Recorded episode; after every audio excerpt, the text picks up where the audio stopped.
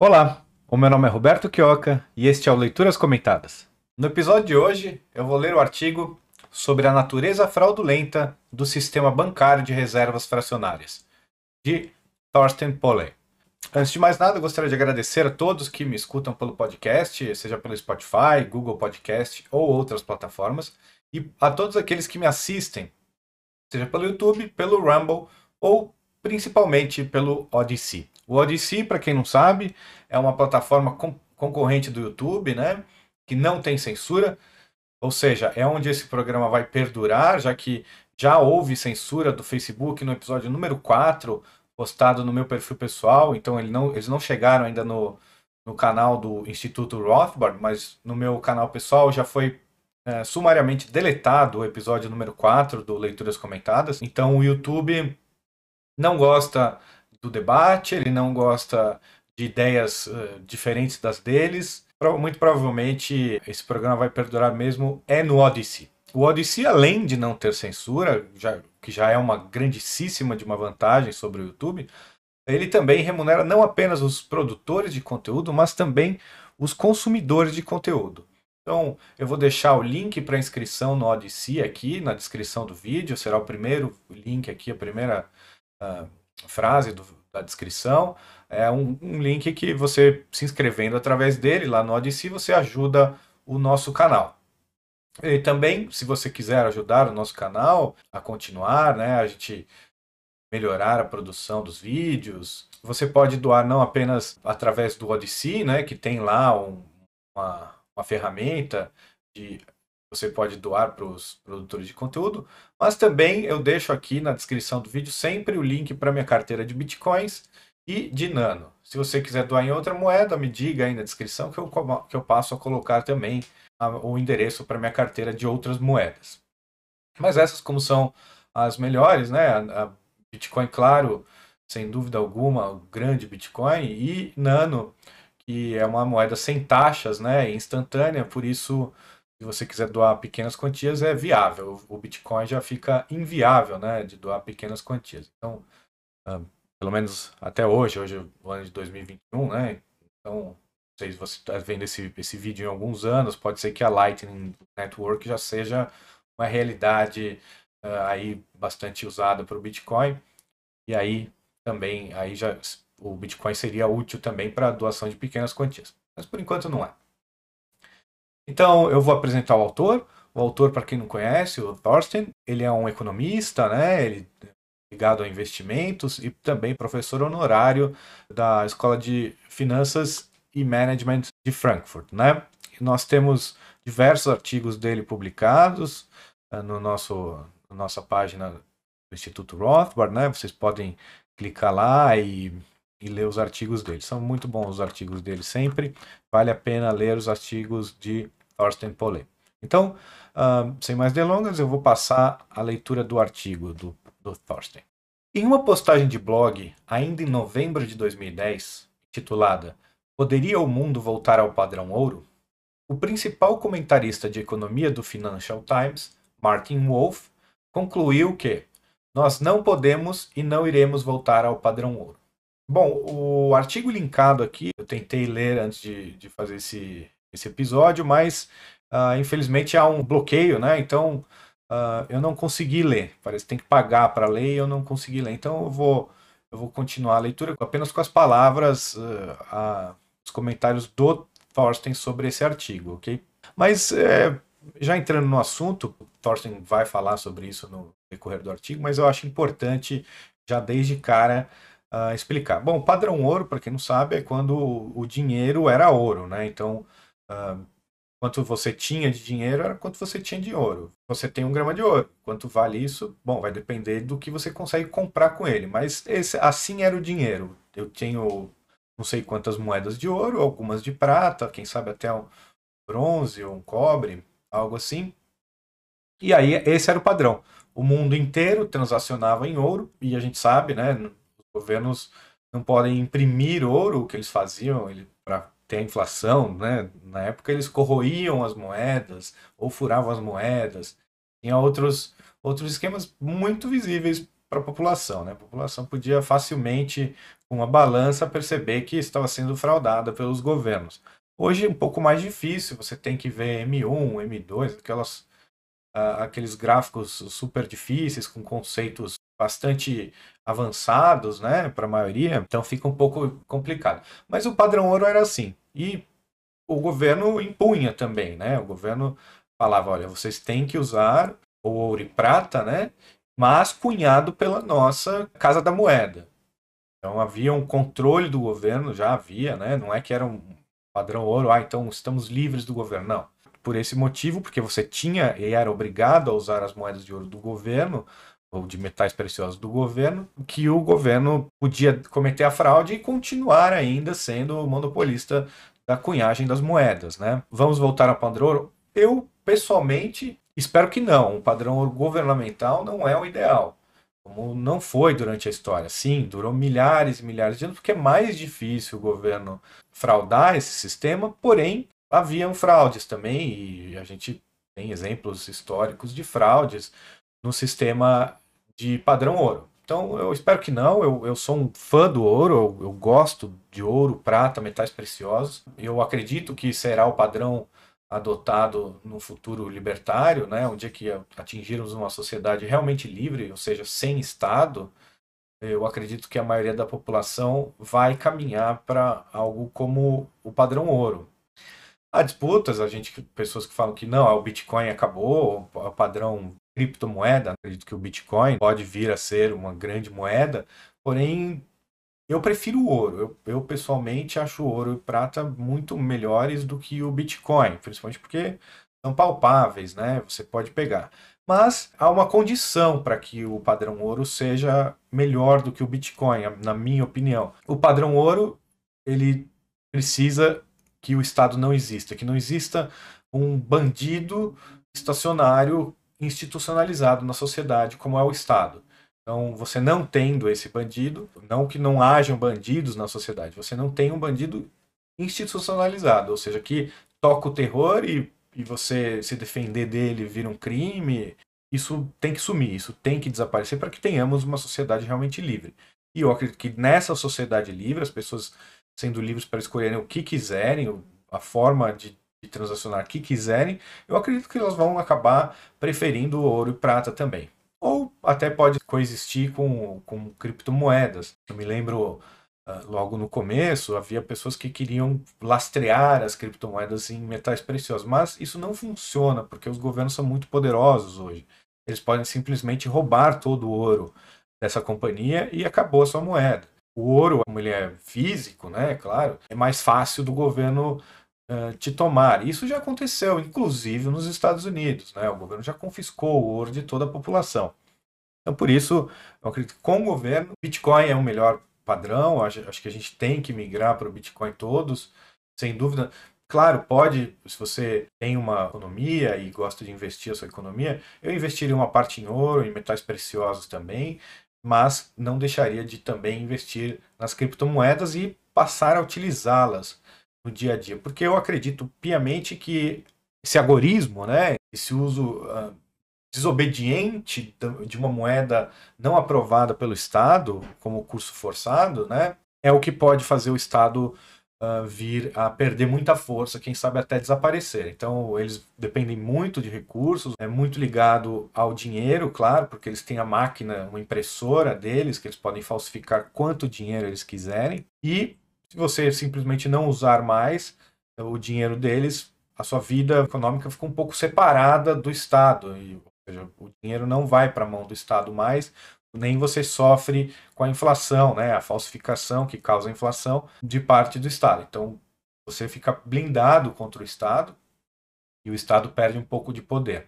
Então, eu acredito que as criptomoedas podem exercer um papel muito importante para derrubar o Estado, diferente do ouro, que, o que pode apenas fazer o papel de mostrar como a moeda uh, estatal é desvalorizada, né? porque as pessoas ainda olham para o ouro, graças a Deus, né? ainda olham para o ouro, preço do ouro, para saber uh, quanto foi desvalorizada a moeda, mas eu acho que o Bitcoin e outras criptomoedas têm esse poder, sim, então elas são moedas prontas, já já dá para usar, já dá para comprar o que você quiser, principalmente com a Nano, você pode comprar um copo de café, claro, depende do estabelecimento aceitar, mas você pode também carregar cartões de crédito e débito com uh, criptomoedas e sair gastando. Então você pode comprar café, jornal, o que for, jornal, quem compra? É, você pode sim, com as criptomoedas. Então usem as criptomoedas, uh, invistam em ouro e metais preciosos, vamos lutar aí contra o Estado e para que ele acabe com o curso forçado da moeda, né? O que a única coisa que pode causar uma, uma verdadeira guerra ou, ou um combate mais ferrenho entre o Estado e nós é, é a lei de curso forçado da moeda, que obriga estabelecimentos e negócios a aceitarem a moeda estatal, né? a moeda, o real no caso do Brasil, o dólar no caso dos Estados Unidos. Então há essas leis de curso forçado no mundo inteiro que obrigam estabelecimentos a aceitar as moedas estatais e proíbem, né, às vezes que se aceite outras moedas. Eu acho que não, não é o caso do Brasil, essa proibição pode ser que exista, mas o, o, o dono da loja ele simplesmente não pode se recusar a, a aceitar em reais. É ruim isso, né, uma lei tenebrosa e é a única coisa que sustenta o dinheiro estatal, né, que faz com que o dinheiro estatal seja utilizado e levado minimamente a sério, são essas leis.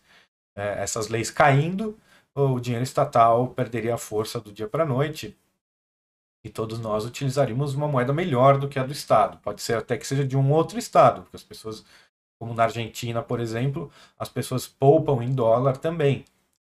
Podem ter conta bancária em dólar, não apenas na Argentina, são muitos países que você pode ter contas em outras moedas e não a da sua nação. O Brasil é atrasadíssimo nesse, nesse quesito, né? não pode ter conta em dólar, conta em moedas.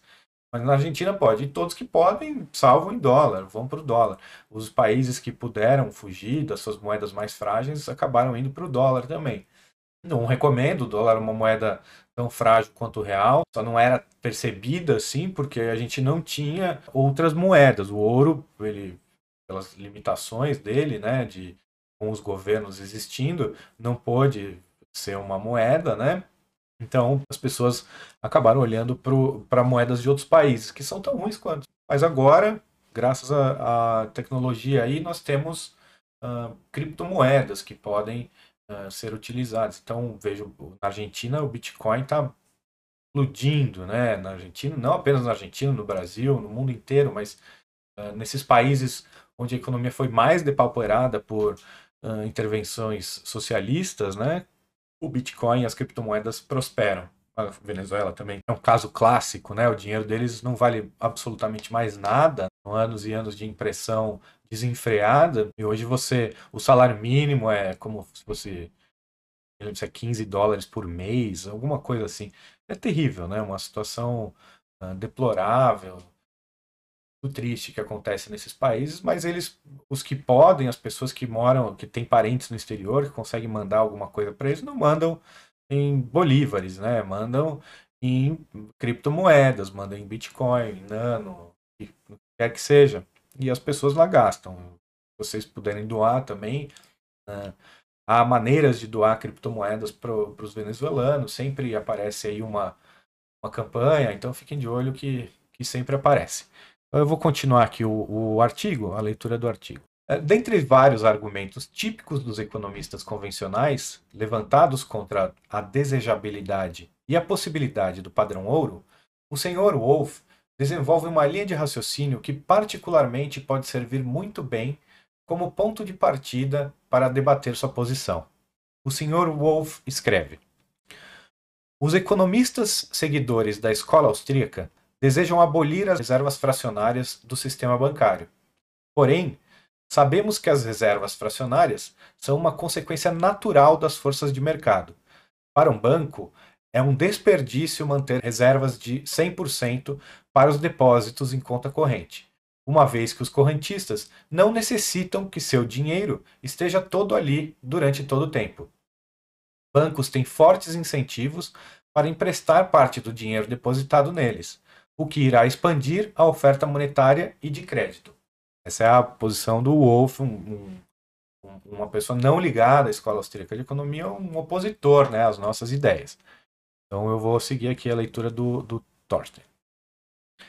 os austríacos não defendem que o padrão ouro seja estabelecido por decreto. Dando o pontapé inicial, os economistas austríacos, particularmente aqueles da tradição misesiana rothbardiana, defendem inflexivelmente que o dinheiro fiduciário de curso forçado seja substituído pelo dinheiro gerado pelo livre mercado. Dinheiro que seja produzido pela livre interação entre a oferta de dinheiro e a demanda por dinheiro. E é o que eu comentei. Não importa o que seja esse dinheiro. A gente não. Nós, da Escola Austríaca de Economia, nós libertários também, nós não queremos impor nenhum dinheiro a ninguém, nenhum, nenhum meio de troca. Nós queremos nos livrar da, das imposições, dos meios de trocas, né, postas pelo Estado, mas nós não temos nenhuma vontade de impor que as pessoas utilizem ouro, prata, bitcoin, nano, o que quer que seja. O mercado livremente vai escolher. Hoje, com essa proliferação das criptomoedas, parece que tem mais de duas mil criptomoedas, tem gente utilizando até moeda de cachorrinho. Né? Então, é, ok, cada um escolhe o que acha melhor para si e se encontrar alguém querendo trocar bens e mercadorias por aquilo, maravilha, vai em frente. Eu acho que não deve haver um padrão só, né? Claro, eu acho que o mundo vai, vai vir a, a acatar um padrão, pelo menos dois ou três padrões no máximo, né? Como, como sempre foi na história, tiveram, tiveram ouro dominando, mas junto ao ouro como uma moeda concorrente, né? Vinha o, a prata ou o cobre, outra, outro metal, né? Então sempre sempre houve, né? Mais, mais de um padrão, mas isso pode vir a acontecer também no futuro, mas a gente não sabe exatamente como as pessoas vão escolher, né? A gente sabe como foi o comportamento durante milhares e milhares de anos, que foi o, os metais preciosos, né? Que foram escolhidos como o dinheiro. Porém, daqui para frente, não sabemos. O Estado abrindo mão, deixando de tomar a liberdade das pessoas, as pessoas vão começar a escolher e seja lá o que Deus quiser. O que quer que for, ok. É a escolha do mercado. Eu tenho as minhas preferências, vou tentar fazer com que o mercado me escute, ou uma parte do mercado escute e, e acabe preferindo as melhores moedas, que no meu ver são o ouro uh, e o Bitcoin, e o Nano, né? Mas o futuro a Deus pertence. Tal recomendação possui um sólido firmamento econômico e ético. O dinheiro de livre mercado representa a única ordem monetária compatível com os direitos de propriedade, que são os princípios que genuinamente governam uma sociedade de livre mercado. Sim, exatamente. Sempre bom a gente ressaltar que o libertarianismo é uma, uma filosofia desenvolvida a, a partir dos direitos de propriedade. Então, nós temos o direito à propriedade privada e por isso se desenvolve todo o raciocínio. O enfoque sobre os direitos de propriedade privada não advém apenas da teoria dos direitos naturais, na tradição lockeana. Ele pode ser justificado, em última instância, baseando-se no irrefutável e auto-evidente axioma da ação humana, como comprovou Hans Hermann Hoppe. E aqui ele linka para o artigo do Hans Hermann Hoppe, uh, porque é impossível argumentar contra a propriedade privada sem cair em autocontradição. É um artigo maravilhoso, com certeza eu vou ler.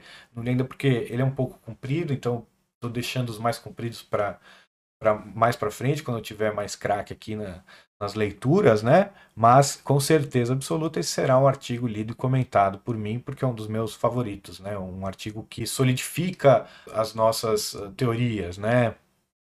Muito interessante. Então, se você tiver curioso para ler, leiam esse artigo. Ou seja, Roupa ele comprovou, né, os direitos, direitos de propriedade.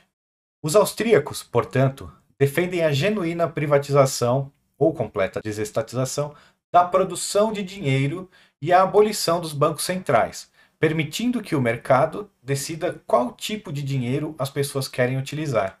O governo não teria nenhuma participação ativa no funcionamento de um sistema monetário de livre mercado. É o que eu falei. Ao meu ver, tirando a lei de curso forçado da moeda, o Banco Central pode continuar existindo à vontade, porque vai usar o dinheiro de papel pintado do Bolsonaro ou do Lula ou do quem quer que seja o ditador no comando, quem quiser apenas, porque não há mais o curso forçado dessa moeda. Então, a extinção do Banco Central, é um, para mim, é secundário, né? É uma coisa que vai acontecer após a queda da, do curso forçado da moeda. Né? Então, eu não, eu não foco tanto os meus esforços em acabar com o Banco Central. Tanto faz o Banco Central. É o, brinquedo deles, né? Eles fazem o que eles quiserem, contanto que eu não seja obrigado a usar a moeda deles. Né? Um austríaco pode perfeitamente dizer que os metais preciosos, particularmente o ouro e a prata, e até certo grau o cobre, seriam os meios de troca livremente escolhidos e universalmente aceitos. Em outras palavras, que tais metais se tornariam dinheiro tão logo as pessoas passassem a ter liberdade de escolha no âmbito monetário. Posso não ser o mais brilhante dos austríacos, mas eu me considero um austríaco, um economista da Escola Austríaca de Economia, né? E eu sou um dos que fala isso. Eu falei e eu concordo que eu acredito que as pessoas uh, no futuro iriam escolher o ouro, a prata, o cobre, talvez com uma cripto também no meio, né? Ou, ou até uma, uma cripto que fosse lastreada nesse, nesses metais, aí com, com a confiança do mercado, né? Poderia acontecer, eu não, não sei, não sei qual será a solução que o mercado vai escolher, mas essa é uma delas, para mim é mais provável, né? Mas quem sabe. Entretanto, economistas austríacos não defenderiam a imposição de um padrão ouro, muito menos um padrão ouro com um banco central. Eles simplesmente defenderiam que houvesse plena liberdade para que o mercado criasse e escolhesse a moeda, arranjo esse sob o qual, presumivelmente, o ouro seria o dinheiro livremente escolhido pelas pessoas. Sim, o que nós defendemos é a plena liberdade do mercado, ou seja, das pessoas escolherem os seus meios de troca. Então, seguindo. O sistema bancário de reservas acionárias é uma violação aos direitos de propriedade. Abordemos agora o sistema bancário de reservas fracionárias. Um banco praticar reservas fracionárias significa que ele empresta o dinheiro que está na conta corrente de seus clientes, ao mesmo tempo em que permite que esses clientes continuem tendo acesso a esse dinheiro. Ou seja, a prática de reservas fracionárias leva a uma situação em que dois indivíduos se tornam proprietários do mesmo bem. Ou seja, a, a minha posição, a posição, acredito que a maioria dos austríacos, uh, pelo menos os bons austríacos, né, os austríacos de verdade, não a pessoa que apenas se diz austríaca, é que o sistema bancário de reservas fracionárias nada mais é do que fraude, né? porque isso não está no seu contrato ali com o banco tal. Ele vai emprestar o seu dinheiro que em caso de corrida não vai ter. Você sabe, né, que o Banco Central garante apenas uma parte, né, até eu não me lembro qual a quantia, mas antes era, eu não me lembro, não vou me lembrar mesmo, mas é, vamos supor 100 mil reais, então até 100 mil, se você tem 150 mil reais no banco e há uma corrida bancária, você vai sacar e, e o banco não tem mais dinheiro nos seus cofres, né? Então o Banco Central vem e vai falar assim: não, tudo bem, o banco quebrou, acabou, teve essa corrida aí.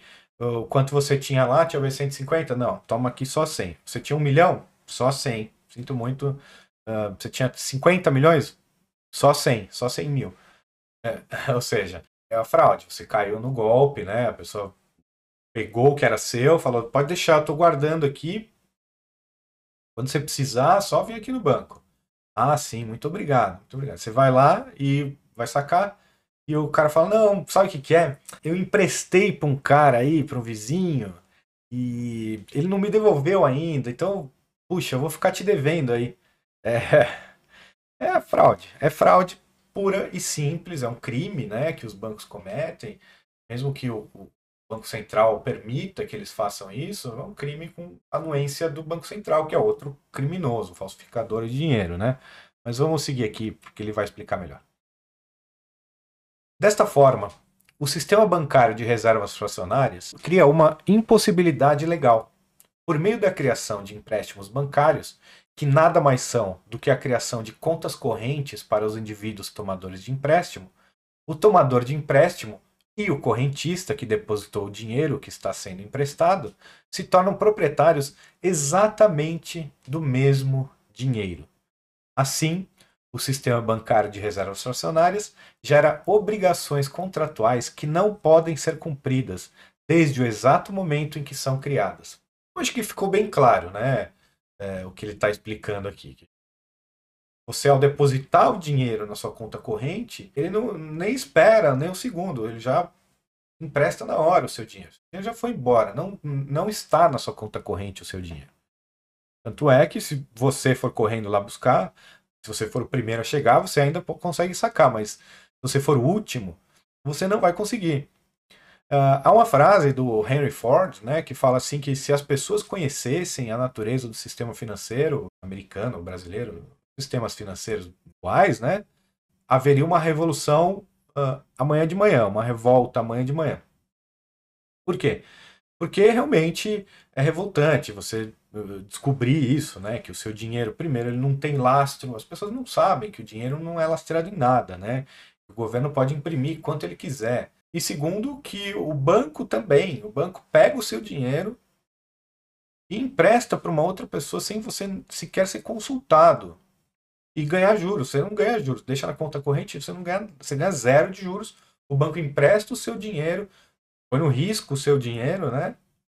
E você, se você, se houver uma, uma emergência, uma corrida bancária, você fica sem, simplesmente sem. Se você for o último trouxa ou, ou chegar depois eh, que acabou o dinheiro do banco. Você vai ficar sem. Então, por isso que essa frase do Henry Ford me veio à cabeça e é muito importante ter ela em mente sempre, né? Que uh, o sistema de reservas fracionárias, o sistema bancário atual, né, que nós temos aí no mundo, ele só sobrevive porque as pessoas são completamente ignorantes dele, né? As pessoas não têm consciência uh, de tudo isso que está sendo dito aqui. Então, eu vou continuar. Como observaram Hans Hermann Hoppe, Walter Block e George Guido Husman, qualquer acordo contratual que apresente dois diferentes indivíduos como proprietários simultâneos do mesmo bem, ou, colocando de outra forma, que apresente um mesmo bem como sendo propriedade simultânea de mais de uma pessoa, é objetivamente falso e, portanto, fraudulento. Um acordo feito com um banco que pratica reservas fracionárias não é menos fraudulento ou impossível de ser cumprido do que aquele que envolva a venda de elefantes voadores ou de círculos quadrados. Perfeito. Ele chamou três monstros da Escola Austríaca de Economia, né? Os sagrados, né? Pessoas maravilhosas, estou dizendo brilhantes, né? Que é o, Roupa, o Walter Block e o Husman, né? E eles colocam de uma maneira e eu não consigo uh, melhorar, né? Então, exatamente o que, o que está escrito aí. Você não pode ser dono simultâneo do mesmo bem. Não, não quer dizer que, ah, mas espera aí, a minha casa eu divido a propriedade com a minha esposa e tudo bem. É, não, não é tudo bem. Vocês não são donos, é cada um dono de uma casa. Vocês são os dois donos de uma casa só. Vocês dividem a propriedade. E é diferente disso, aonde que uma pessoa é dona de 10 reais que está no banco e a outra pessoa é dona dos mesmos 10 reais que está no banco. Ou seja, são 20 reais agora, ou não são, mas não tem 20 reais, só tem 10. Então é isso que, que ele se refere. A verdade é que um banco praticar reservas fracionárias equivale a uma violação da lei dos direitos de propriedade. Sendo assim, o argumento de que a prática de reservas fracionárias representa uma sensata economia de dinheiro argumento feito por Martin Wolf contra o padrão ouro não se sustenta. Ou seja, é um crime, não é, não é uma economia, não é uma otimização da economia, não é nada disso.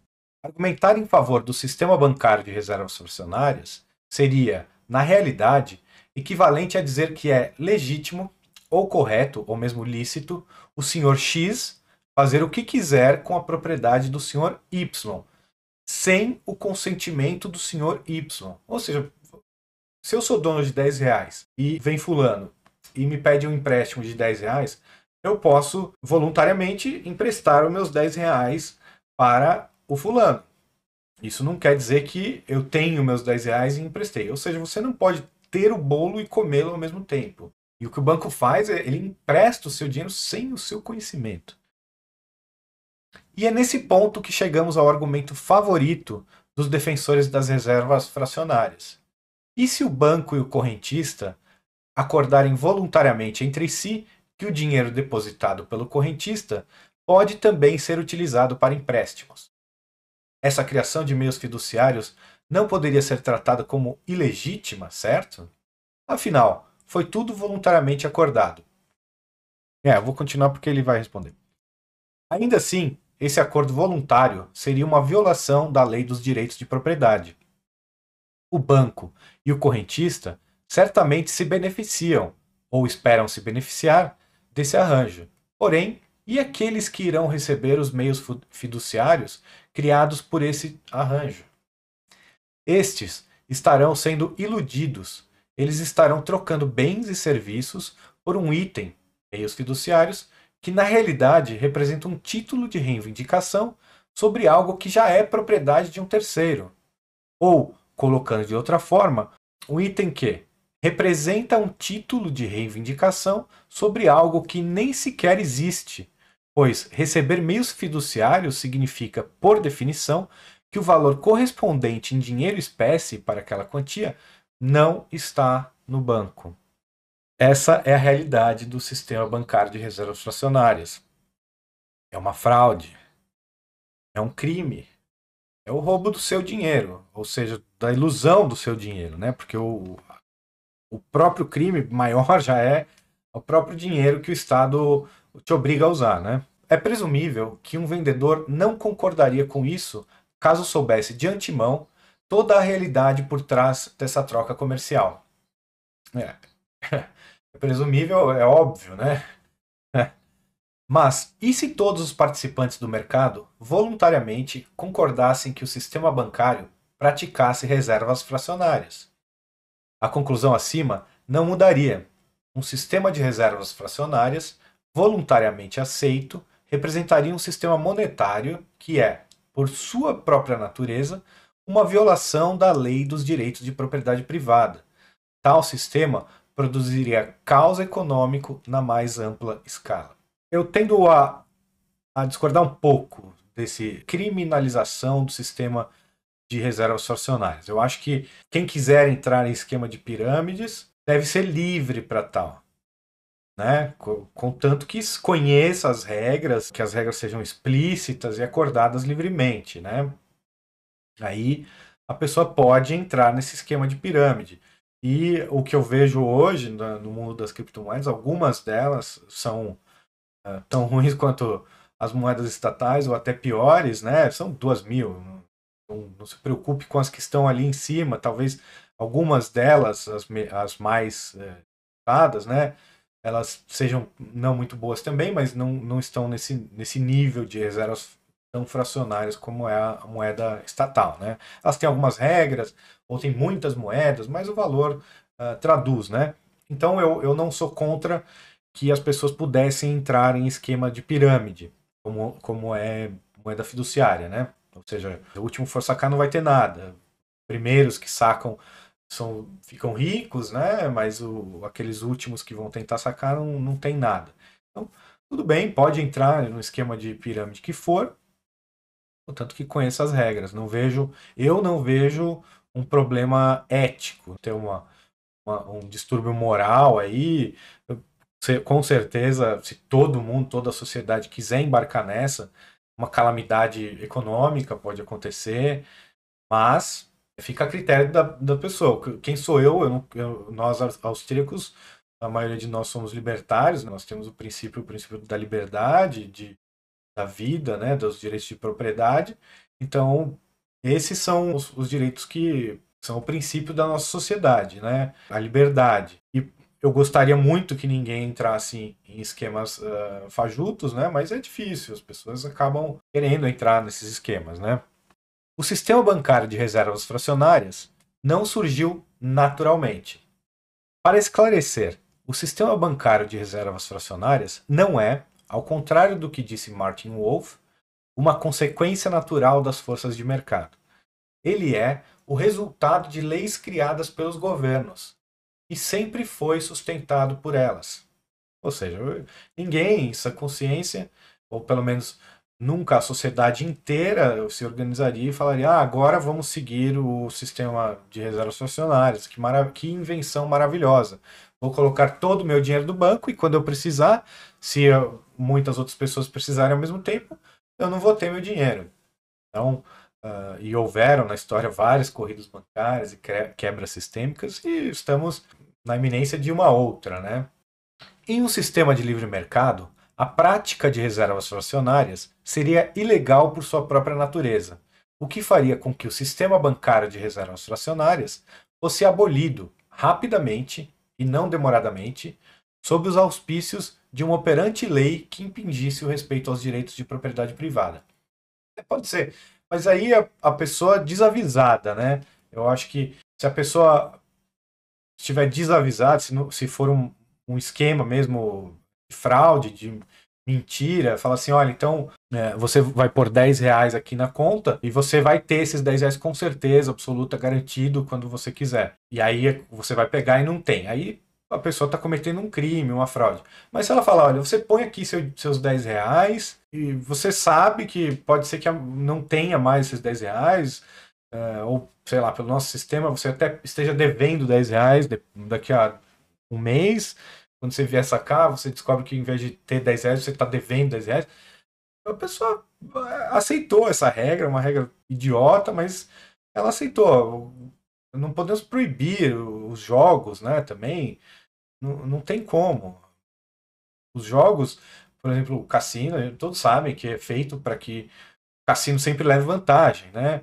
Sempre ganhe, a banca sempre ganha. Quando não ganha, eles banem a pessoa do cassino e tudo isso, né? Mas a, a gente sabe disso. Então você vai no cassino, você sabe o que está acontecendo ali. O, o, você tem muito mais chances de perder do que de ganhar. As chances de sair de lá ganhando são bem pequenas mesmo.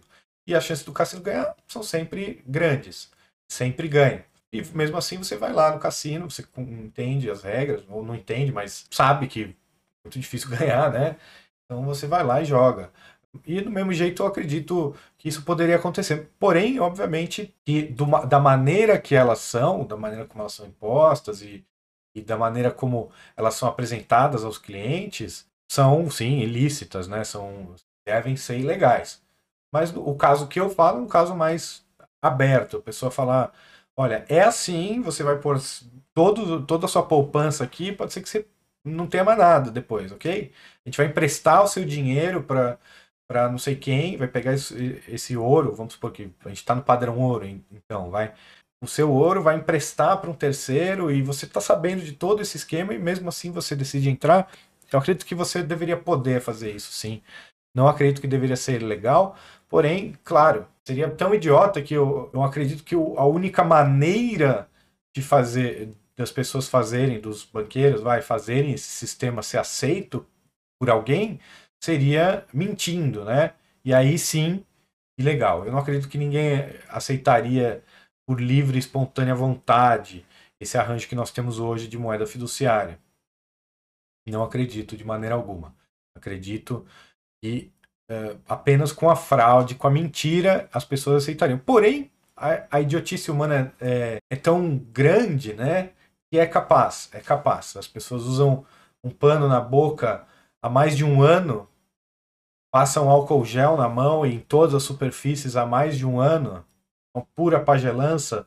Não duvido que seria possível um, elas aceitarem livremente, contratualmente, um esquema fraudulento de pirâmide.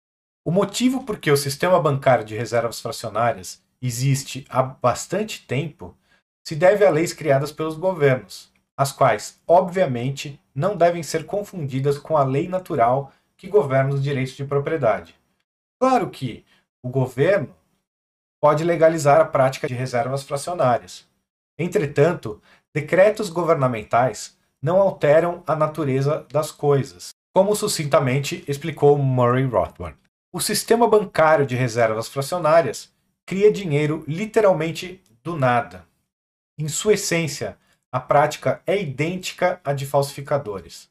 Os falsificadores também criam dinheiro do nada, ao imprimir algo que se faz passar por dinheiro, ou, no caso de uma moeda commodity, como o ouro, criando algo que se faz passar por certificados de armazenamento de ouro, Desta forma, eles fraudulentamente obtêm poder de compra e, com isso, extraem recursos dos outros cidadãos, pessoas que obtiveram dinheiro genuinamente por meio do trabalho. Rothbard é o melhor de todos, né? Eu acho que ele deixou mais claro, é impossível, né? Da mesma maneira, bancos que praticam reservas fracionárias falsificam dinheiro criando falsos recibos de armazenamento, ou, no mundo atual, criando entradas eletrônicas na conta de pessoas sem que haja dinheiro físico lastreando estas contas, os quais circulam entre o público como equivalentes a dinheiro. Mas há uma exceção a esta equivalência. A lei não trata estes recibos falsos como sendo contrafações, ou seja, falsificações, né? O que deve ser criminalizado numa sociedade de leis privadas ou libertária é a falsificação, é a fraude, é a mentira, né? A mentira para estilo completar do outro, que seria fraude, né? É, isso sim, uma falsificação de um certificado de dinheiro ou de ouro, quer que seja. Ou seja, você, ao depositar 10 reais na conta do banco, ele te dá um extrato ali falando, ó, você tem 10 reais no banco. Isso é uma mentira, porque você não tem esses 10 reais. A não ser, claro, no meu exemplo que eu estava citando anteriormente, não é para esse sistema, ou seja, um sistema voluntário, aberto e sem fraude, né, sem mentira, eu duvido que alguém fosse entrar num sistema desse. Reservas fracionárias sob uma moeda commodity versus sob uma moeda fiduciária. Em um regime de moeda commodity, como o padrão ouro, o sistema bancário de reservas fracionárias é, como mostram os economistas austríacos, de fato uma forma de contrafação, Entretanto, o que dizer do sistema bancário de reservas fracionárias em um ambiente de moeda fiduciária de curso forçado? Exato, aí que é. O problema só piora, né? Então, se fosse com ouro já era ruim o suficiente, né? Com, com a moeda fiduciária é pior ainda, e nós vamos ver. Nesse caso, as obrigações dos bancos em relação aos seus clientes, no caso, quando usuários de contas correntes fazem saques, são quitadas na forma de dinheiro padrão, Dinheiro que, nesse caso, só pode ser criado fisicamente pelo Banco Central, as cédulas e moedas metálicas. É, o Banco Central ele cria, né? Ele, ele cria, seja dinheiro digital, né? Ele cria dígitos para os bancos, assim como ele também manda imprimir é, moeda, né? Papel, né? Cédulas de papel e ou metálicas. Já há tempos que não, não é ouro, prata, bronze, nada disso, né? São moedas com um valor metálico irrisório, né? mas às vezes maior do que o valor de face. Né? As moedas de um centavo elas sumiram, porque começaram a valer mais do que o seu valor de face. Então as pessoas pegavam aquele metal, né, que era da moeda, não me lembro qual metal que era, mas e vendiam o metal, valia mais do que um centavo. É, os bancos centrais detêm o monopólio da produção de dinheiro padrão. Eles podem aumentar a quantidade de dinheiro padrão a qualquer momento e em qualquer quantidade considerada politicamente desejável. É o Banco Central quem, no fim, irá determinar se os bancos devem ou não cumprir suas obrigações para com seus clientes. O banco que você deposita seu dinheiro, vamos supor, você foi lá no Bradesco, depositou mil reais. O Bradesco empresta esse dinheiro. E quem dá essa anuência, o Bradesco não faz isso ah, a revelia das leis e a revelia do Banco Central. Ele faz isso com a anuência do Banco Central, dentro das regras do Banco Central, e é o Banco Central que fala quanto que você ele tem que manter lá de reservas. Isso varia com o tempo, né? Já mudou várias vezes na história. Mas vamos supor, eh, o banco tem que manter 10% de reservas fracionárias, de reservas, né? E o resto ele pode criar do nada. Quer dizer, quando você voltar lá, você vai ter, em vez de mil, você vai ter 100 reais, no máximo, né? Quando se houver uma corrida bancária. É o que o banco realmente mantém. O resto ele emprestou tudo.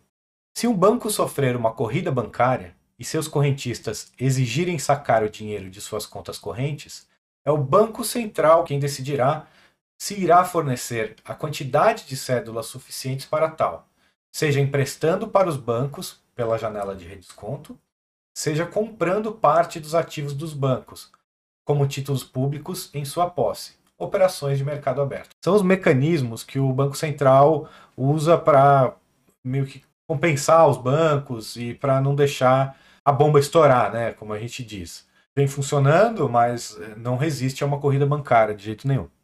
O ponto essencial, entretanto, é mostrar que os bancos que praticam reservas fracionárias em um regime de moeda fiduciária criam obrigações contratuais que não podem ser cumpridas desde o exato momento em que são criadas. Rothbard observa que não importa o que a sociedade considere como sendo dinheiro padrão, se ouro, tabaco ou pedaços de papel criados pelo governo. Método de criação do dinheiro pelos bancos, em múltiplos de quantidade original de dinheiro padrão, permanece o mesmo, ou seja, a falsificação, né? A incômoda verdade sobre o sistema bancário de reservas fracionárias. Os economistas austríacos, e Ludwig von Mises em particular, mostraram que a prática de reservas fracionárias, com uma moeda commodity, irá necessariamente gerar problemas econômicos em grande escala. Isso porque os bancos irão praticar a criação de meios fiduciários, isto é, irão criar dinheiro, recibos de armazenamento na época de Mises, para ser emprestado, mas um dinheiro que não possui nenhuma commodity lastreando, isto é, não há uma poupança real por trás dessa criação de dinheiro. É, não há, vamos supor, dinheiro por trás da criação de dinheiro. Então, o Banco Central imprime, como imprimiu o dinheiro para pagar aí o que quer que seja no, no Estado brasileiro aí, pagou as contas e tal, não sei o quê. Esse dinheiro novo entrou em circulação e o que ele faz? Ele apenas retira o poder de compra do dinheiro que, tava, que já estava em circulação. Ou seja, você tinha mil reais, agora você tem menos de poder de compra com esse mesmo dinheiro. É o que, é o que aconteceu na história do Brasil inteira, né? Principalmente a gente vê as pessoas falando, olha, o Plano Real foi um sucesso, né? Puxa, que bacana que é o Gustavo Franco, é um cara genial, fez o, um dos idealizadores do Plano Real. Olha, o Plano Real é um fracasso retumbante, é um, um plano diabólico, tenebroso, uh, que tirou, desde a sua invenção, mais de 80% do poder de compra dos brasileiros. O fato de que os outros planos que estavam sendo aplicados até então no Brasil, naquela época, serem piores, não faz do plano real algo bom ou algo genial. Não. É uma coisa tenebrosa. Ah, é o que deu para fazer. Não importa, é, é ruim. É, foi feito para falhar. Foi feito para tirar o dinheiro do povo e dar o dinheiro para os poderosos. Porque quem recebe o dinheiro primeiro é, gasta o dinheiro após ser impresso, né, um dinheiro de mentira impresso. Se eu, eu recebo do governo um milhão de reais, eu vou lá, gasto um milhão de. compro, sei lá, figurinhas de futebol a, a mil de colecionador, né? com esse um milhão de reais, o que vai acontecer com o resto das figurinhas vai inflacionar o preço, o preço vai subir, vai, vai sumir a figurinha, o dinheiro vai comprar menos figurinha depois, o seu dinheiro, né? Mas eu vou sair ganhando, porque eu fui o primeiro a gastar. Então é isso que o governo faz com o nosso dinheiro. O governo ele rouba o nosso dinheiro de todas as formas possíveis e a inflação, né, a falsificação talvez seja uma das mais abjetas possíveis, né? Eu acho o imposto ainda pior, porque os direto, né? Porque é um roubo diretamente à sua pessoa, né? Uma maneira pontual, é, é com você, é pessoal aquilo, né? A inflação já, como dá uma diluída, assim, o povo não sente tanto, né? Mas sente, no final, óbvio que sente. Veja os preços que subiram, né? Desde a criação do Plano Real. Um absurdo. Com 100 reais nós comprávamos um carrinho cheio de compras. Hoje, você conseguir comprar cinco itens já foi demais, né? É isso que eles fazem. Não é uma coisa menor esse negócio de inflação. Ah, inflação é fenômeno estritamente monetário, não sei o quê. Não. Inflação é roubo, é, e é, é vil, é, é, terrível, destrói a sociedade, destrói riqueza. Nós temos que lutar contra a inflação e, por isso, é, contra também o sistema de, é, bancário de reservas fracionárias, que é o criador né, da, da inflação. A criação de meios fiduciários é inflacionária e provoca desequilíbrios econômicos e excesso de endividamento do setor privado, e principalmente do governo. É também a causa essencial dos ciclos econômicos. Então, essas crises todas que a gente vê, ah, a crise de 2008, a crise não sei o quê, o Brasil vive em crise, né? Então a gente nem, nem sente a marolinha, não, a crise de 2008 foi uma marolinha no Brasil, porque o Brasil já está no fundo do poço, numa crise há séculos aí, né? Então, ai, caiu a bolsa americana, caiu não sei quanto, os brasileiros caiu. Ah, óbvio, o Brasil já está no fundo do poço, sempre esteve. Mas há sempre um ponto mais fundo dentro desse poço. É impressionante o Brasil. E os ciclos econômicos, por sua vez, abrem as portas para doses cada vez maiores de intervenções governamentais, regulamentações, estatizações, controle de preços, etc., que, ao longo do tempo, corroem e até mesmo destroem os princípios essenciais sobre os quais se fundamenta uma sociedade de livre mercado. O Brasil não, não conhece o livre mercado ainda. Essa conclusão não é em nada alterada quando os bancos praticam reservas fracionárias, como moeda fiduciária de curso forçado. O papel moeda fiduciário, ou, para ser mais exato, sua produção pelo governo, já é em si uma violação dos princípios de livre mercado. E os bancos praticarem reservas fracionárias significa potencializar as consequências econômicas da moeda fiduciária. Então a gente vê esses lucros exorbitantes dos bancos, aí é, também é tudo por aí. É claro, os, os poderosos adoram esse arranjo. Os ricos, poderosos, eles que mamam nas, nas tetas do, do Estado, adoram. Por que você acha que entra um socialista como Lula eh, no governo e os lucros dos bancos aumentam, né?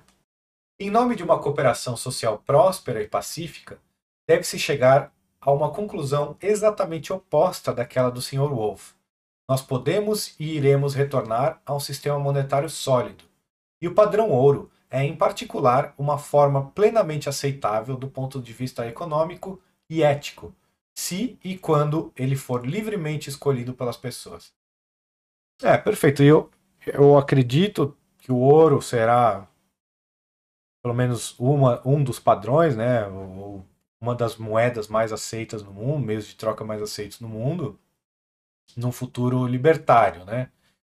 Uh, com o Estado, eu acho difícil, como eu já disse, mas sem o Estado, eu acredito que a sociedade caminhará para isso, a não ser, claro, que escolher o Bitcoin também pode ser. Não sei o que a sociedade vai escolher, não acho o Bitcoin ruim, eu adoro o Bitcoin, mas eu, confio, eu acredito mais no ouro, né? Ouro por ser palpável, não depender de nenhuma tecnologia, né? É ele por si só, tá ali, você tem uma barra de ouro. Qualquer um que tenha já visto uma moeda de ouro na sua frente, é, fica encantado, né? O ouro, para mim, é o que a sociedade quer, quis por centenas de anos, né?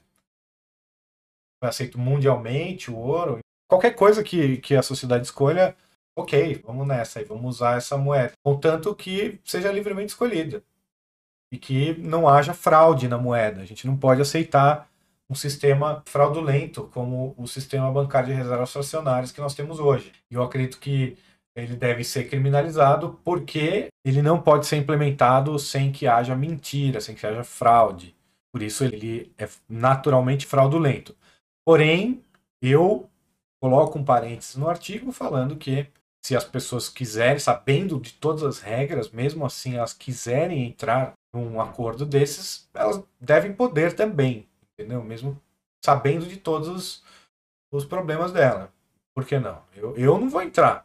É o único parênteses que eu coloco no, no artigo, mas uh, tirando isso, é uma hipótese completamente utópica da minha parte, né? Que o sistema fosse proposto e aceito voluntariamente por uma parte significativa da população, com todas as regras explícitas, né? É um exemplo utópico, então, tirando a minha utopia, o artigo não tem nada aí para uma vírgula a acrescentar ou a retirar ou a modificar. Parabéns aí ao Thorsten, belo artigo. Espero que vocês tenham gostado, espero que vocês tenham entendido. Se não ficou alguma coisa clara, me perguntem aqui nos comentários. É, quem sabe eu, eu respondo nos comentários ou eu posso ler um outro artigo que explique a sua dúvida de uma outra maneira, né? Então, por favor, Uh, deixe os comentários, se inscrevam nos canais, as doações também, a gente agradece bastante. E é isso aí. Muito obrigado e um abraço.